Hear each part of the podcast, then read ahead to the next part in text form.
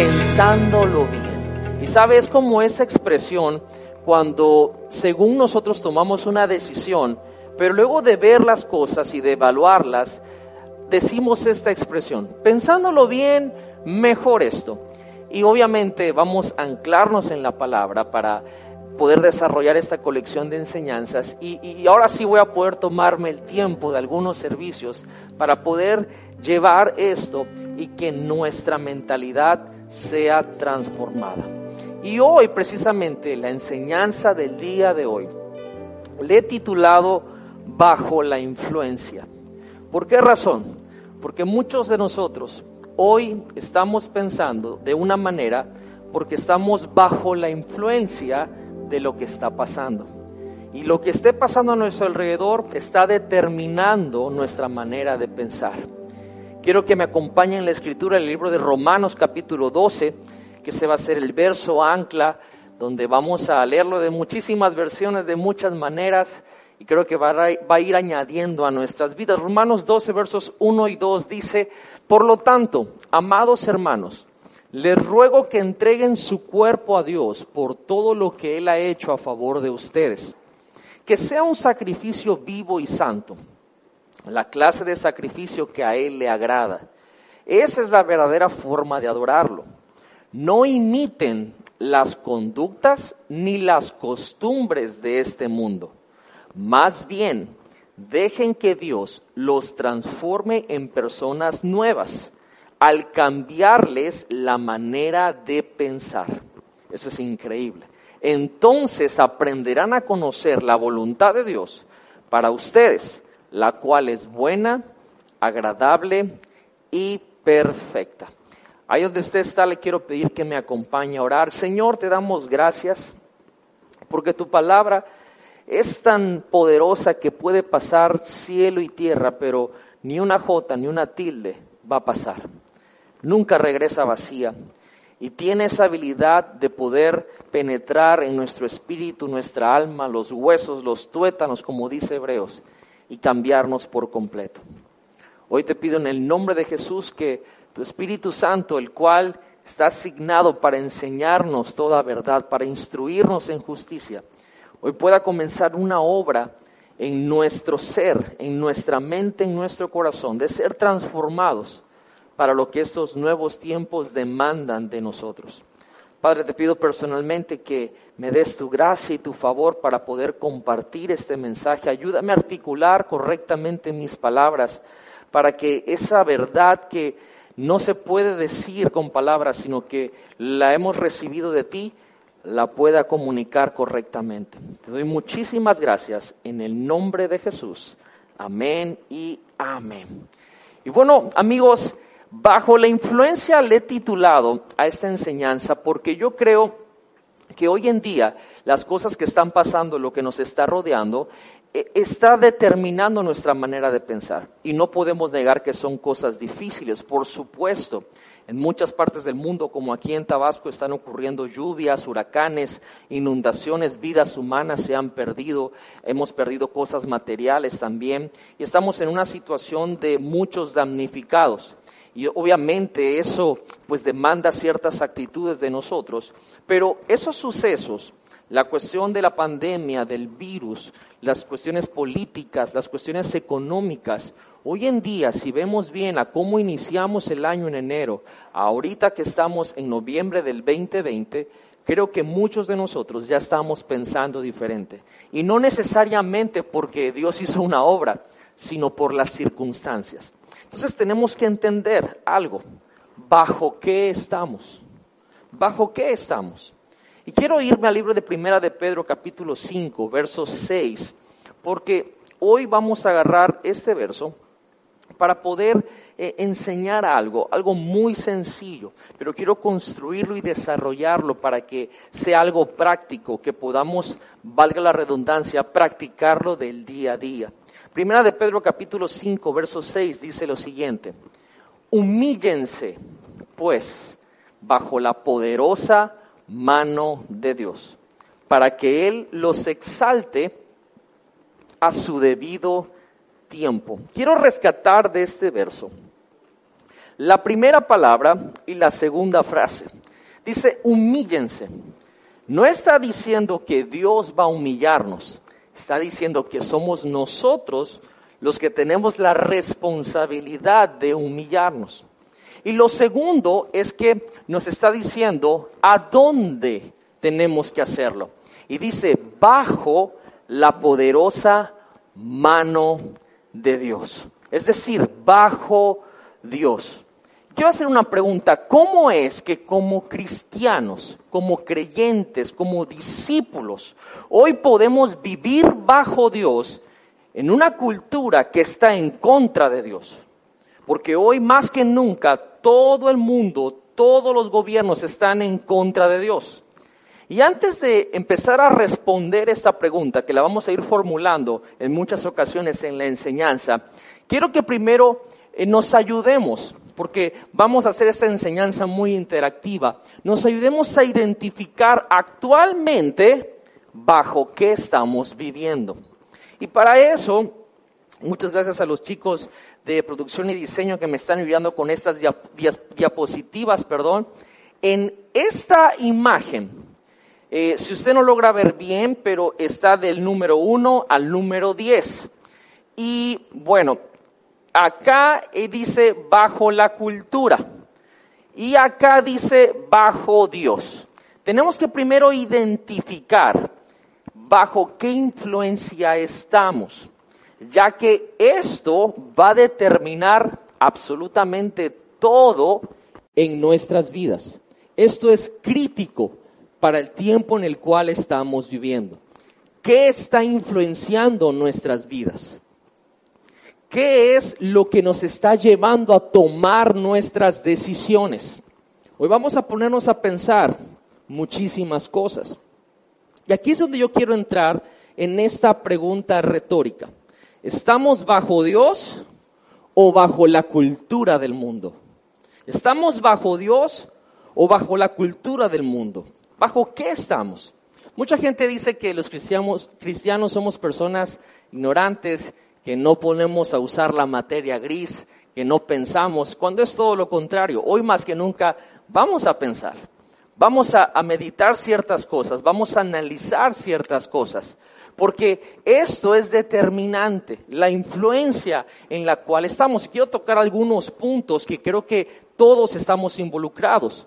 Por ejemplo, hoy más que nunca en esta pandemia nos encerramos en casa por el virus y todo eso, y algo que naturalmente comenzó a suceder es que comenzamos a ver más televisión, comenzamos a ver más internet, comenzamos a buscar películas, programas, etcétera, etcétera, escuchar música, algo que creo que todo mundo hicimos. Y eso se llama entretenimiento. Ahora, en el entretenimiento, quiero dejar algo bien en claro. Si acá es la cultura del mundo, y el, el uno y el diez es Dios y su reino, en el entretenimiento, ¿a dónde se ubica usted? Tomando en cuenta que el diez es Jesús y que nosotros no somos Jesús. A lo mejor lo mejor que podemos alcanzar es el 9. Pero en el entretenimiento, ¿qué nos entretiene? ¿Qué es lo que hacemos en nuestro tiempo de ocio? Y ojo, yo no quiero juzgar, no quiero que eso se tome a mal, pero quiero hacer preguntas para que podamos identificar qué nos está influenciando. ¿Qué nos entretiene? ¿Qué tipo de programas? ¿Qué tipo de películas? ¿Qué tipo de series? ¿Qué contenido estamos consumiendo en el Internet?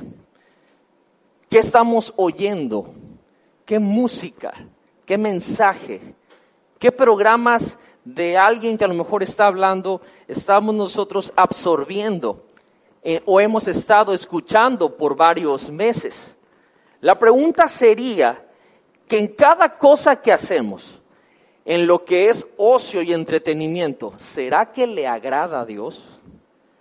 ¿Será que si Jesús estuviera ahí físicamente al lado de nosotros en la sala, veríamos los programas que estamos viendo constantemente, escucharíamos la música que estamos escuchando constantemente.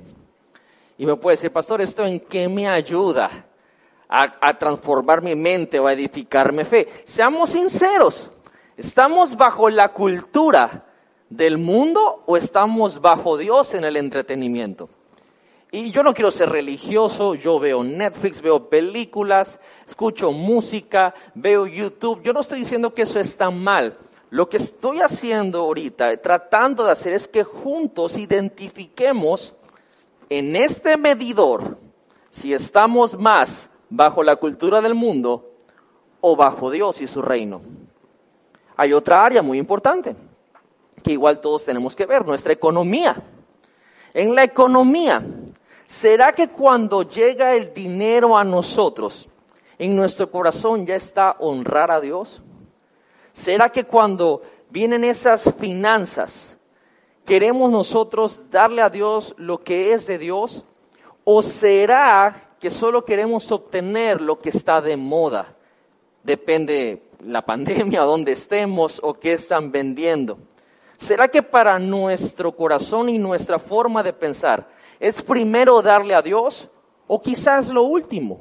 O quizá en este tiempo, en estos meses, ha sido inexistente. ¿Será que solamente estamos esperando que nos lleguen anuncios y promociones para ir y comprar y consumir, lo cual no tiene nada de malo? Pero a veces pensamos que al comprar algo nos vamos a sentir felices y mejor. Estamos esperando ese dinero para, ya está destinado para comprar cosas en vez de primero tenerlo para honrar a Dios. ¿Bajo qué estamos? Bajo la cultura o bajo Dios. Y no tiene nada de malo que usted compre. Si usted puede adelante de la escritura dice que no hay nada más bonito que trabajar y disfrutar el fruto del trabajo. Pero los que amamos a Dios sabemos que honramos a Dios también con nuestros bienes. Es decir, en nuestras finanzas, ¿estamos bajo la cultura del mundo o estamos siendo influenciados y estamos bajo Dios? Otra área muy importante es lo que hablamos lo que hablamos al día a día. Podríamos decir que estamos bajo la influencia de Dios en lo que les decimos a las personas. Y vamos a tomar en cuenta esta última semana, del jueves pasado a este jueves, esos últimos siete, ocho días. Lo que ha salido de nuestra boca ha sido para ayudar a alguien, ha sido para honrar a alguien, ha sido para acercar a alguien a Dios, ha sido para animar a alguien, o han salido de nuestra boca puras palabras ociosas lo que hablamos es importante. ¿Será que en nuestra familia hemos hablado cosas que han desatado buenos sentimientos, que han desatado dirección, ayuda, amor, que han desatado alegría? Con nuestros amigos? ¿Será que lo que hemos hablado ha sido cosas que realmente pueden edificar esa relación para hacerla más fuerte? Quizá a lo mejor hemos hecho algún tipo de, de relajo, como decimos coloquialmente, pero que aún ese relajo ha ayudado a poder edificarnos entre personas o quizás lo que hemos hablado en estos últimos siete días ha sido cosas que han causado heridas cosas que ni siquiera han ayudado a edificar a nadie, al contrario, han ayudado a destruir otras personas. ¿Será que en vez de acercar a alguien a Dios lo hemos alejado con nuestras palabras? Podríamos decir que en lo que hablamos estamos bajo la cultura del mundo o bajo Dios. Y la última área que quiero tocar es tu autoestima, nuestra autoestima. Podríamos decir que en nuestra, en nuestra, nuestra autoestima, perdón, estamos bajo la cultura del mundo o estamos bajo Dios. ¿A qué me refiero con esto?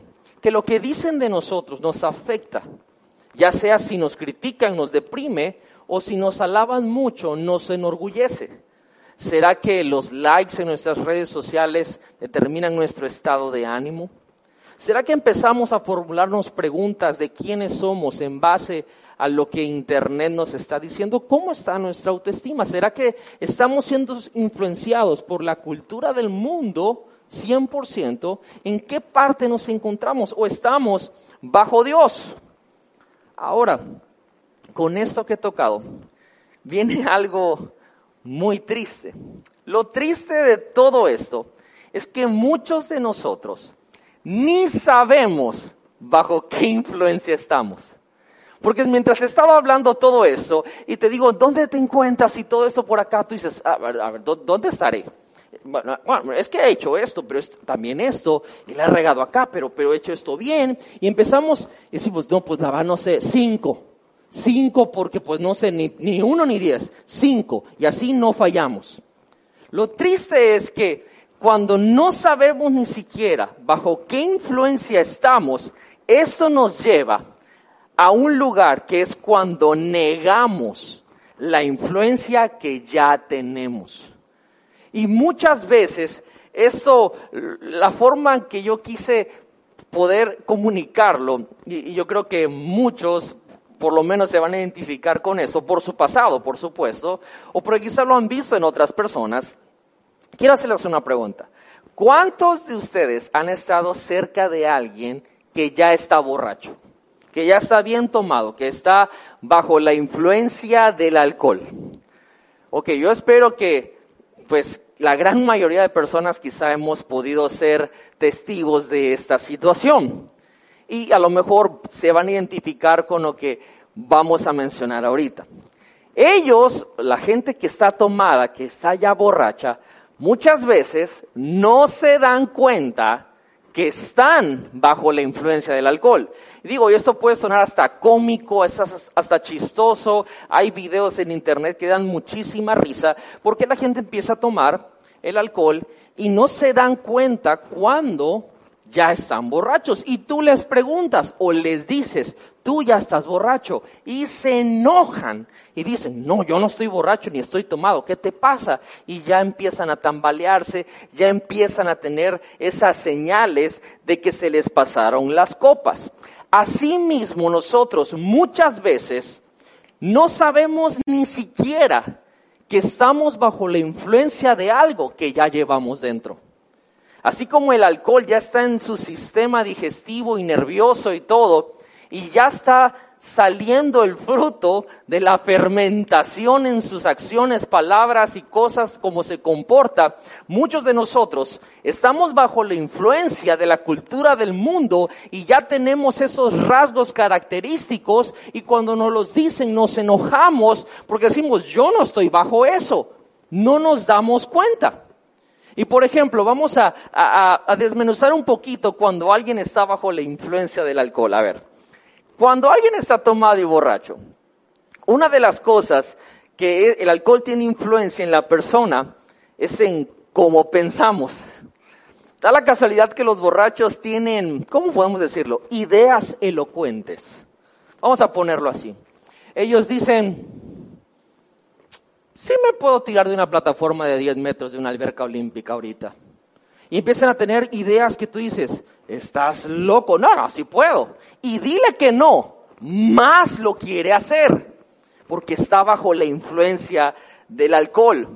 ¿O qué tal cuando es una persona muy propia, verdad, muy educada, pero empieza a tomar y conforme empieza a tomar, empieza a arrastrar las palabras. Y empieza a hablar súper chistoso porque empiezan a cambiar lo que dicen y aún la forma como hablan, porque ese líquido entró y ahora está teniendo influencia en su organismo. Y no solamente eso, cuando empezamos a tomar, que eso es pecado y no le agrada a Dios, pero desgraciadamente no podemos evitar a veces reírnos de las personas que están bajo la influencia del alcohol, cambia el concepto de belleza, ¿no se han dado cuenta? como que de dos a cuatro cheves, todo mundo está guapo. Y como de cinco a siete, ahora tú te crees guapo. O sea, cambia el concepto aún de belleza, abstractamente cambia con un poquito de la influencia del alcohol. Y no solamente eso, también cambian tus sentimientos. Ahora cuando estás borracho, amas a todo mundo. Y empiezas a decirlo, tú, yo, yo te quiero. No, no, no, no, yo te amo. No, no, no, no, tú eres como mi hermano. Y porque estás tomado, porque bueno y sano no dirías eso. Cambia inclusive tus sentimientos. Amas a todo mundo o odias a todo mundo. Lloras y si te dejaron o tienes una decepción amorosa, peor. Y ahí quieres ir a hablar como buen tóxico a las 3 o 4 de la mañana para que te contesten y dedicarle una canción que es una, una canción fea a la persona, pero para, porque piensas en ese momento que cuando le escuche te va a aceptar de nuevo. Y todo esto bajo la influencia de algo que tú estás negando, que no tienes. Lo peor de la gente que está tomada es cuando tienen, bajan la guardia en su forma de pensar y se vuelven vulnerables a cosas que jamás haríamos y tienen esa falsa valentía. Y en una noche de copas se pierden y al otro día amanecen con tatuajes, piercings, rasurados o pegados a un poste de algo, porque, y ni cuenta se dieron, no, no, no lo sintieron. Una falsa valentía que da. Lo chistoso es que negamos que estamos bajo la influencia del alcohol en todas estas cosas que mencionamos cuando suceden. Más bien, llevándolo en esta analogía de la influencia del alcohol. Ahora bajo la cultura del mundo que nos está influenciando, ¿no será que estamos tan intoxicados de la cultura del mundo que ni siquiera nos damos cuenta que estamos bajo su influencia? ¿No será que estamos tan envenenados con la forma de pensar de este mundo que no nos hemos dado cuenta qué tanto nos hemos alejado de Dios? ¿Será posible que eso está sucediendo el día de hoy, después de esta pandemia, después de este encierro, después de estos ocho, nueve meses, donde el mundo completamente estuvimos en una situación muy parecida? Por eso, primera de Pedro 5, 6, dice, humíllense pues. Nosotros somos los que lo, los que lo vamos a hacer bajo la poderosa mano de Dios para que Él los exalte a su, a su debido tiempo. Si es así, pastor, entonces, ¿cómo vivimos pues bajo Dios en una cultura que cada vez se vuelve más hostil hacia Dios? Hoy hay desde los adolescentes, los niños, ya hay gente que no cree en Dios, los jóvenes ni se diga, y hay adultos que ya están dudando las creencias y la fe que tuvieron desde pequeños. Y la mejor forma de explicar esto, a donde quiero llegar, donde el Espíritu Santo me señaló. Es quiero usar una historia que creo que es la mejor forma de explicarlo, muy al estilo de Jesús. Una pregunta muy difícil, una pregunta existencial, una pregunta que va a determinar cambios en nuestra vida. La quiero contestar con una historia. Y es la historia de Daniel contra Nabucodonosor. Por lo complejo que es el nombre, vamos a decirle Nabu, ¿ok? Para, por la pronunciación. Daniel era un joven judío que le tocó vivir este exilio y esta conquista de estos imperios persas y sirios y todo lo que medo-persa y todas esas ondas. No vamos a meternos en la historia ahorita. Y Daniel la Biblia lo describe como un hombre muy sabio.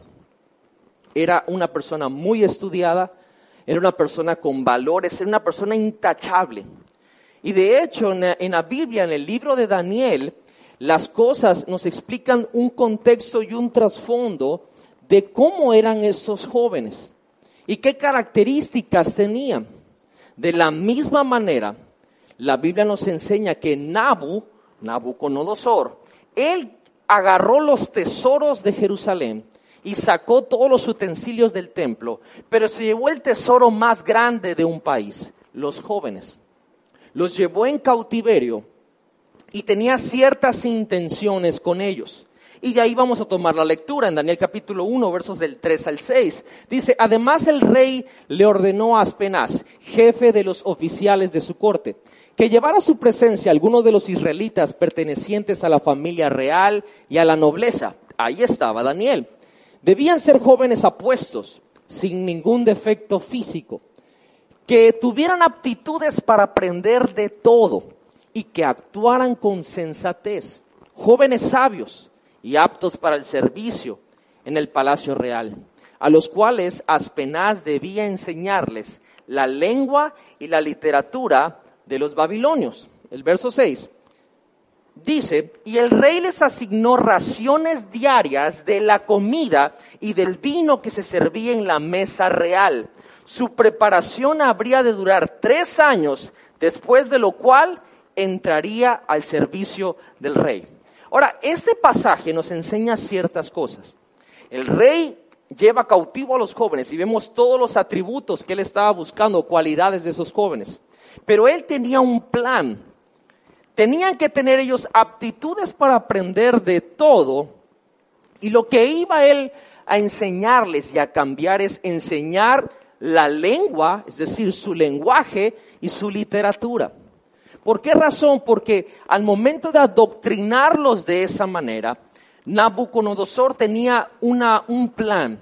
Ese rey dijo lo siguiente, si podemos cambiar cómo piensan, podemos cambiar lo que creen. Y si podemos cambiar lo que creen, vamos a poder cambiar cómo se comportan. Ese era el plan estratégico de Nabucodonosor con todos estos jóvenes. Daniel, de hecho, no se llamaba Daniel, se llamaba Belsasar. Y habían amigos, y conocemos en otra historia, Sadrach, Mesach y Abednego, que igual les cambiaron el nombre a nombres babilónicos. Y ellos, simple y sencillamente, como eran llevados cautivos, avanzaron en lo que les decía. Ahora, así como Nabucodonosor contra Daniel tenía un plan para poder adoctrinarlos a la cultura babilónica, nosotros, nuestro adversario, Satanás, también podemos hablar de Satanás y su estrategia para nuestras vidas. Y esto es que nuestro enemigo, nuestro adversario, que es el diablo, Satanás, él está atacando nuestra mente el día de hoy también. Y esto lo ha hecho desde el Edén. Lo ha hecho desde el principio. Porque Satanás también dice, Nabucodonosor, una figura de nuestro adversario, y dice, si puedo cambiar la mente de ellos, van a poder cambiar su fe.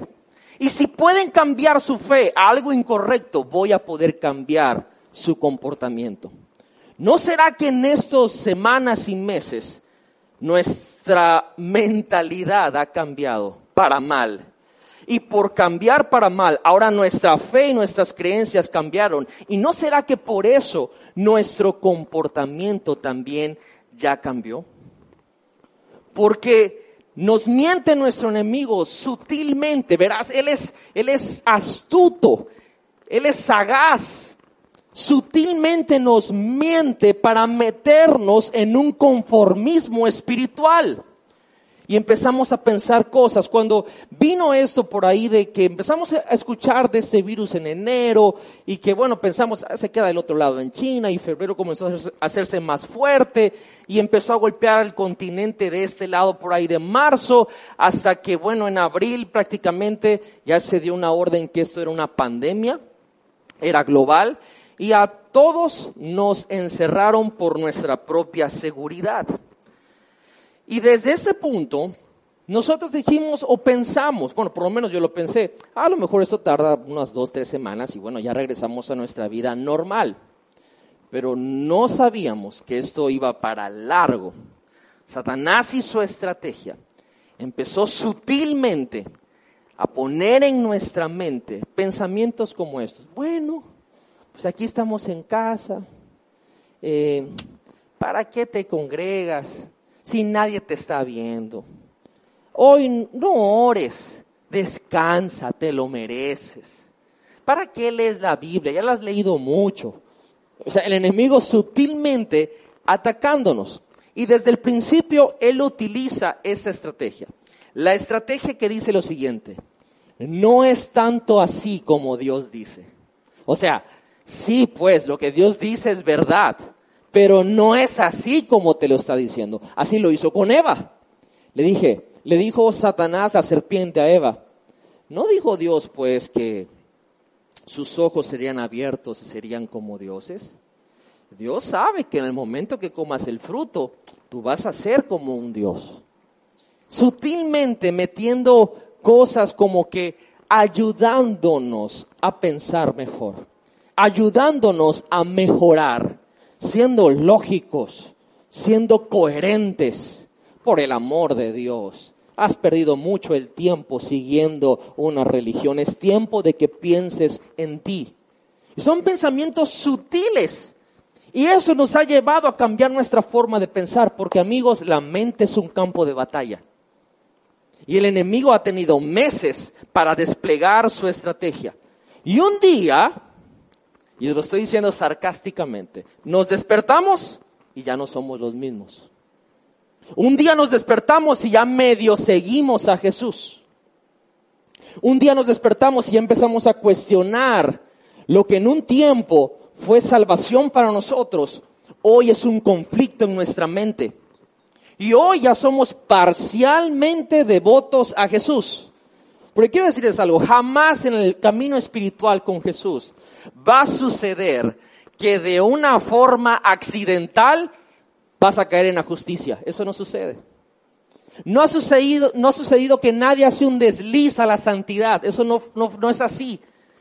El camino en Jesús es angosto, es estrecho. Y el enemigo ha querido meternos en esta complacencia espiritual para poder llevarnos a quizá, según su estrategia, ser un poquitito más reales, más lógicos. El problema es que aunque sabemos esto, ya no lo podemos reconocer. Ya no podemos saber bajo qué estamos. Si estamos bajo la cultura del mundo, bajo Dios. Y hay mucha gente que ama a Jesús, pero en este momento no sabe bajo qué influencia está. Y caímos en el juego del enemigo. ¿Y sabe cómo fue que caímos en ese juego? Cuando Él desplegó sutilmente el problema de una sola vez. Y mire bien, si quiere ser lógico, vamos a ser lógicos. Hay gente que se quiere ver bueno y buena físicamente. Vamos a ponerlo así. Vamos a hablar un poquitito más crudo. Se quiere ver bien físicamente. Entonces, hay gente que piensa que si entrena un día a la semana, una sola vez, se van a poner como modelos. ¿Cuántos sabemos que eso no es verdad? Eso no va a suceder. Digo, hablando de lógica, eso no va a suceder. O, dejemos el ejercicio, vamos a ver la comida sana.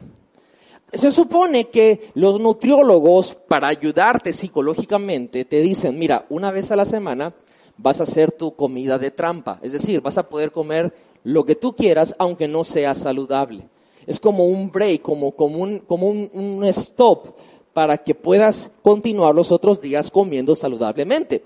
Pero hay gente que más bien un día a la semana come saludable y todo lo demás come muy mal. Pero se frustran porque no están bajando de peso, porque no están bajando medidas. ¿Cuántos lógicamente sabemos que no vas a conseguir resultados de salud ni físicos cuando comes sano una sola vez? Cuando entrenas una sola vez. ¿Y qué tal por algo mucho más valioso? ¿Qué tal un buen matrimonio? Queremos un buen matrimonio pero le hablamos una sola vez en el mes bien a nuestra esposa o a nuestro esposo. Y nos quejamos que por qué nuestro matrimonio está como está. Nos quejamos que por qué este hombre es así, por qué esta mujer es así, cuando una sola vez al año actuamos bien. Una sola vez al mes, una sola vez a la semana. ¿Cuántos sabemos que una buena relación no se va a construir si actuamos bien una sola vez? ¿Tiene lógica? ¿Sí o no, ¿Tiene lógica o no tiene lógica? Ahora, ¿por qué pensamos que si en esas áreas, como el ejercicio, la comida, en una relación, está de tontos pensar que una sola vez nos va a llevar al resultado, ¿por qué pensamos que entonces congregarnos una sola vez a la semana nos va a hacer que nuestra mente esté bajo Dios? No tiene sentido. No, no, sí, sí, yo sigo al Señor. ¿Por qué? Porque yo me congrego a las 8 en la cama. Yo me congrego a las 11 mientras desayuno. No, si Dios sabe que, yo tengo muchas cosas que hacer y en esta pandemia está dificilísimo. Esta estrategia de una sola vez una sola vez voy a la iglesia, una sola vez me conecto a una hora y media, dos horas de servicio por el amor de Dios. Una sola vez oro en toda la semana, una sola vez medio veo un versículo, una sola vez busco a Dios. Después nos espantamos con lo que está pasando. Después en la mente empiezan a pasar muchas cosas. Después perdemos la esperanza porque ahora está puesta en un mundo temporal. Está puesta en una cultura del mundo que te está diciendo que todo está mal, que todos vamos a morir, que todo se va a acabar y que esto está peor y que conspiraciones y que viene esto y que viene el otro y que por aquí, que por allá. Y sí, en efecto, la Biblia también dice que esto es principio de dolores, pero la gran diferencia es que nosotros tenemos una esperanza que se llama Jesús. Nuestra mente ha sido transformada y no importa si el mismo infierno viene, la profecía sobre la iglesia es que ni las puertas del Hades prevalecerán contra ella. Pero eso solamente lo puede vivir alguien que su mente ha sido transformada. Si pensamos que por una sola vez ya es suficiente, estamos bajo la cultura del mundo, no bajo Dios. Si pensamos que una sola vez esa mentalidad tenemos que quitarla, porque ahora ponemos nuestra fe en personas que jamás van a poder suplir nuestra necesidad, en vez de ponerla en Dios, que Él ha sido fiel, ha sido bueno, Él ha sido justo, tiene un historial de victorias en nuestra vida y que Él ha estado ahí en todos los momentos posibles. No podemos seguir con esta dinámica de una sola vez. Ay, pastor, entonces, ¿cómo es que Daniel se mantuvo fiel a Dios, bajo Dios, cuando todo acerca que la cultura babilónica lo quería seducir a seguirla. ¿Cómo la hacemos nosotros? Qué bueno que me preguntó, porque aquí entramos en lo más importante de este mensaje. En Daniel capítulo 1, verso 8 dice la escritura, pero Daniel se propuso no contaminarse con la comida y el vino del rey, así que le pidió al jefe de los oficiales que no lo obligara a contaminarse. Digan conmigo, Daniel se propuso pero díganlo así más fuerte como si estuvieran en la congre. Daniel se propuso. Miren bien, Daniel le cambiaron el nombre, se llamaba Belsasar y se lo cambiaron a Daniel, un nombre babilónico. Su nombre verdadero era Belsasar. A Daniel lo obligaron a renunciar a sus puestos de nobleza. A Daniel lo destituyeron de sus cargos. A Daniel le quitaron su literatura. A Daniel lo obligaron y lo forzaron a aprender otro idioma y nunca se quejó.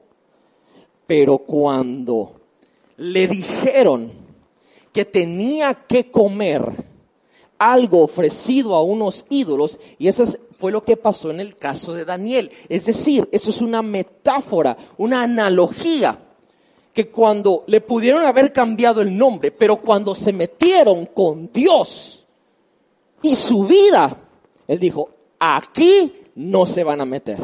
Ok, nos conquistaron. Ok, me cambiaron el nombre, no hay bronca. Ok, ¿quieren que yo lea otros libros? Perfecto. Ok, ¿quieren que yo hable su idioma? Lo puedo hablar, no hay ningún problema. Pero no te vas a meter con mi forma de pensar.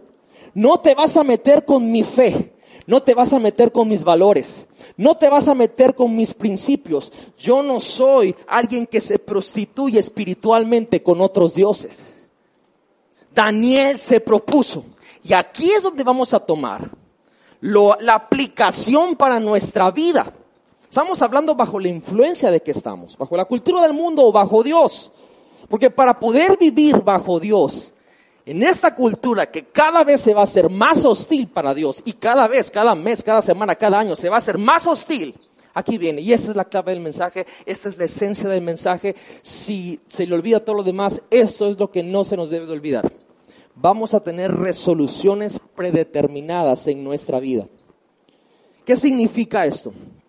Mire bien, le voy a pedir que ahí donde usted está, no haga diez, no haga cinco Solo una.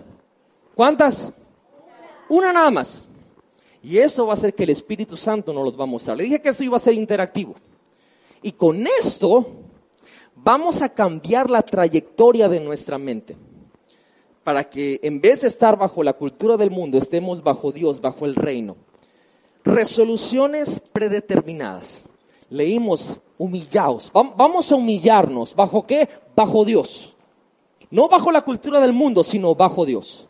Ahora, si me ayudas, eh, eh, Chucho, a poner, quiero que lo que te dije, para vivir bajo Dios, he decidido, si eres tan amable, por favor. ¿No, ¿Esa no la hiciste? Ok, bueno, quiero que ahí donde usted está, escriba lo siguiente. Para vivir bajo Dios, he decidido y un espacio en blanco. Esto va a ser una resolución predeterminada. Y, antes de llenar ese espacio en blanco, le voy a hablar de resoluciones predeterminadas que yo he tomado a lo largo de mi vida. Acuérdese, nada más vamos a poner una, pero quiero decir más o menos cómo funciona esto. La primera resolución predeterminada, que hasta el día de hoy la sigo viviendo, es que yo me propuse servirle a Dios hasta la muerte. Esa es una resolución. Y esa resolución la hice, lo decidí. El día que mi familia, mi papá, mi mamá, mi hermana y yo íbamos en una carretera y nos secuestraron. Nos desdudaron, nos golpearon, a mi papá lo dieron por muerto, a mi mamá le metieron un balazo, un escopetazo por la pierna, a mi hermana de tantos golpes la dejaron inconsciente, a mí me pegaron un escape hirviendo y me metieron un tiro en la rodilla y nos dijeron que nos iban a ejecutar y que negáramos a Jesús. Ese día yo dije, yo le voy a servir a Dios hasta la muerte. No me importa que alguien venga a decirme lo contrario. No me importa si gente que yo amo no lo quiere hacer. No me importa si un gobierno me amenaza de muerte para que yo deje de hacerlo. Yo tomé una resolución predeterminada y es le voy a servir a Dios hasta la muerte, si es necesario. Y siempre con gozo. Pero si es necesario dar mi vida por servirle a Dios, para mí eso es una resolución. Eso lo sabe mi esposa, eso lo saben mis hijos, eso lo sabe todo el mundo que me rodea. Fue una resolución predeterminada. Otra resolución predeterminada fue que yo dije, Señor, tengo que orar, tengo que tener una relación contigo. Y ojo, odiaba la oración, odiaba la oración. Sin embargo, poco a poco fue un proceso y, empecé a entender que no se trataba de orar en sí, de un ejercicio espiritual, se trataba de una relación con Dios. Y hoy en día puedo disfrutar de una relación con Dios a pesar de lo que esté sucediendo, porque tuve una resolución predeterminada. Otra resolución que yo tuve fue invertir en el estudio de la palabra. Es decir, antes existieran los materiales digitales, que solo existían las series de CD y de DVD y los libros de papel. Lugar que yo llegaba, vaciaba las librerías, invertía todo en eso y si alguien me lo quería regalar, no se lo aceptaba porque fue una resolución predeterminada que dije, voy a estudiar la palabra y me tiene que costar. Ahora, eso es algo muy personal, yo no estoy diciendo que eso lo tiene que hacer usted, le estoy dando ejemplos para que ahorita el Espíritu Santo le dé dirección a usted. Una sola, una sola. Otra resolución predeterminada que tomé después de que el Espíritu Santo me ayudara a tener esta revelación es que después de Dios, mi esposa y mis hijos, mi familia son la prioridad. No la iglesia, no el ministerio, es mi familia. Y eso es algo que antes cegadamente lo hacía yo mal, hasta que el Señor me enseñó y tomé esa decisión predeterminada. Y eso no lo va a mover nada. Y el que quiera venir en contra de mi familia, yo ya sé, no tengo que pensar, no tengo que ayunar qué voy a decir o cómo voy a reaccionar. Después de Dios, es mi familia. Otra que tomé es financieramente. Cuando le entregué mi vida al Señor, dije, Señor, tú y yo vamos a estar a cuentas todos los días. Diezmar, ofrendar. Cuando se necesite algo, aquí estoy yo. Y tomé la, la resolución de siempre ahorrar, de aprender a invertir, de administrar lo poco o lo mucho que Dios me diera. Y hasta el día de hoy, esas cinco que le puedo pasar toda la noche diciendo resoluciones que he tomado en todo mi caminar, me han ayudado a que cuando la influencia de la cultura del mundo me quiere jalar, me mantengo bajo Dios. Y es por eso que hoy nuestras decisiones, las que tomemos, las resoluciones que el Espíritu Santo nos vaya a decir ahorita, y va a ser una sola, una sola, no le quiero meter cinco, no le quiero meter diez, una sola. Ahí donde está, levanta su manito y diga, Espíritu Santo, ayúdame a tomar la resolución que tengo que tomar para estar bajo Dios y no la cultura del mundo. Esto puede parecer simple, pero la diferencia entre la mentalidad del mundo, la cultura del mundo y bajo Dios y el reino de Dios es una diferencia entre noche y día. La cultura del mundo te dice, tú eres primero. El reino, Dios se dice, sé humilde, es mejor dar que recibir. La cultura del mundo te dice, odia, y el que te la hace, que te la pague, véngate. Dios dice, bendice y ama a los que te maldicen y a los que te persiguen. Es totalmente opuesto, es noche y día. La cultura del mundo te dice, persigue las cosas, persigue la felicidad, persigue el bienestar, persigue esto. Dios te dice, persigue mi reino primero y todo lo demás viene por añadidura. Entonces, ¿cómo vivimos? Porque quiero cerrar. Bajo Dios, en una cultura extremadamente hostil hacia ese Dios, con decisiones predeterminadas. Vivimos con esas resoluciones que tomamos antes que venga cualquier otra cosa. Ya estamos predeterminados. Así que vamos a pedirle a Dios que nos muestre cuál es esa resolución predeterminada que tenemos que tomar. Y vamos a comprometernos con esa decisión, con esa resolución. ¿Por qué? Porque con resoluciones predeterminadas podemos vivir bajo Dios. Este mensaje le titulé Bajo la influencia. Y pusimos esto, ¿bajo qué estamos? ¿La cultura del mundo o bajo Dios? Obviamente, escuchamos y sabemos que lo mejor es estar bajo Dios. A veces no nos hemos dado cuenta que ya estamos bajo la influencia de algo. Ya lo llevamos dentro. ¿Cómo le hago entonces? Porque todo eso es hostil hacia Dios. ¿Cómo le hago bajo estar, para estar bajo Dios? Tenemos que tener esas resoluciones predeterminadas. Si viene la pandemia, no me voy a olvidar de servirle a Dios. Si viene la pandemia, otro virus más fuerte que el COVID, yo no voy a dejar mi fe. Si se inunda mi casa y lo pierdo todo, voy a seguir en obediencia a Jesucristo y a Dios. Tenemos que tener en nuestra vida como Daniel se propuso. El, panorama de Daniel era horrible, eran esclavos, estaban en cautiverio, les habían quitado todo lo que ellos conocían, su vida había acabado prácticamente y estaban llevados, los estaban llevando para un rey totalmente perverso. Y le cambiaron su nombre, pero dijo, hey, Pueden cambiarme el nombre que quieran, pero yo me propongo, no me voy a contaminar.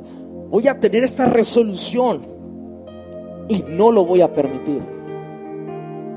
Como sabemos, Daniel es la llave para poder inclusive descifrar en su libro de Daniel, es la llave para descifrar el Apocalipsis mismo. Vemos el fruto de Daniel donde aprendemos del ayuno de los 21 días. Hasta un ayuno tipo Daniel en base a esa resolución. Vemos a Daniel que tuvo visiones que hasta el día de hoy toman sentido para nosotros. En los últimos días la ciencia aumentará, dice el libro de Daniel.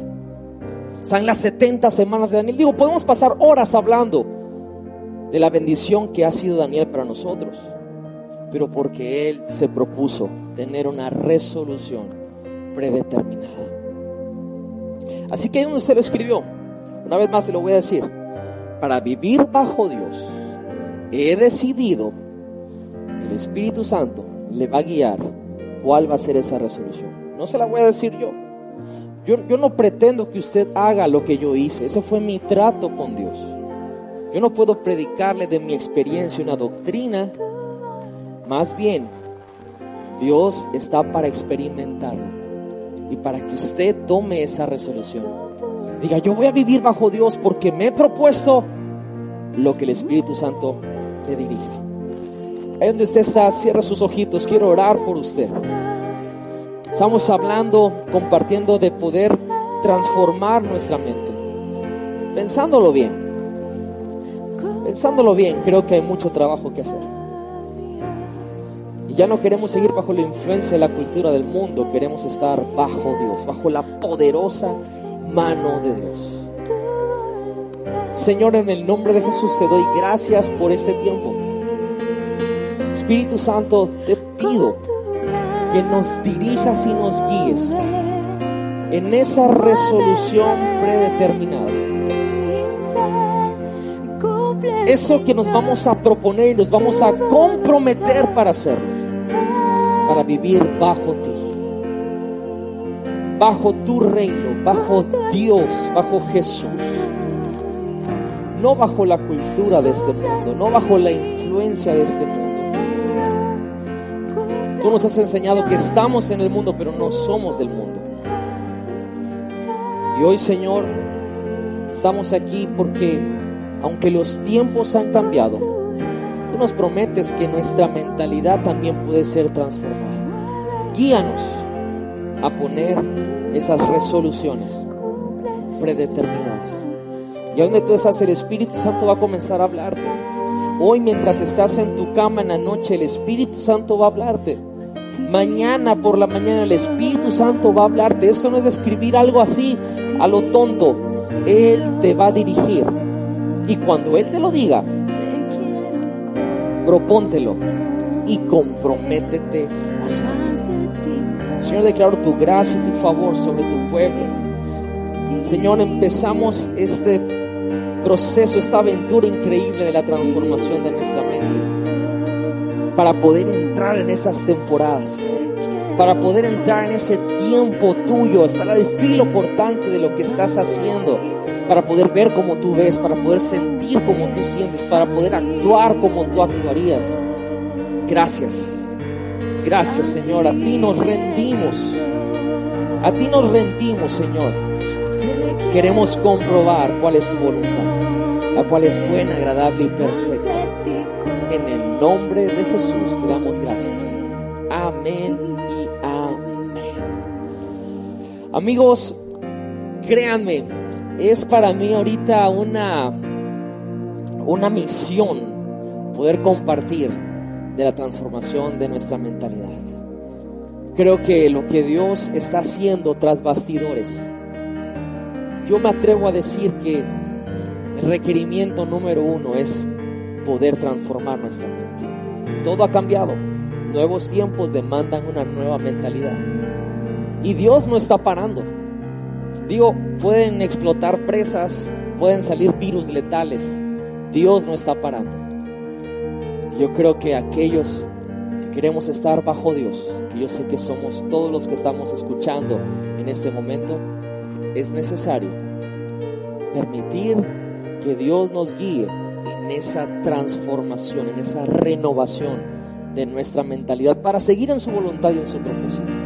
Yo lo declaro sobre la vida de todos nosotros nombre de Jesús.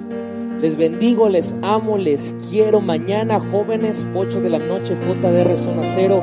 A estar increíble. Y por cierto, felicidades a todos los hombres. Dicen que hoy, 19 de noviembre, es el Día de los Hombres.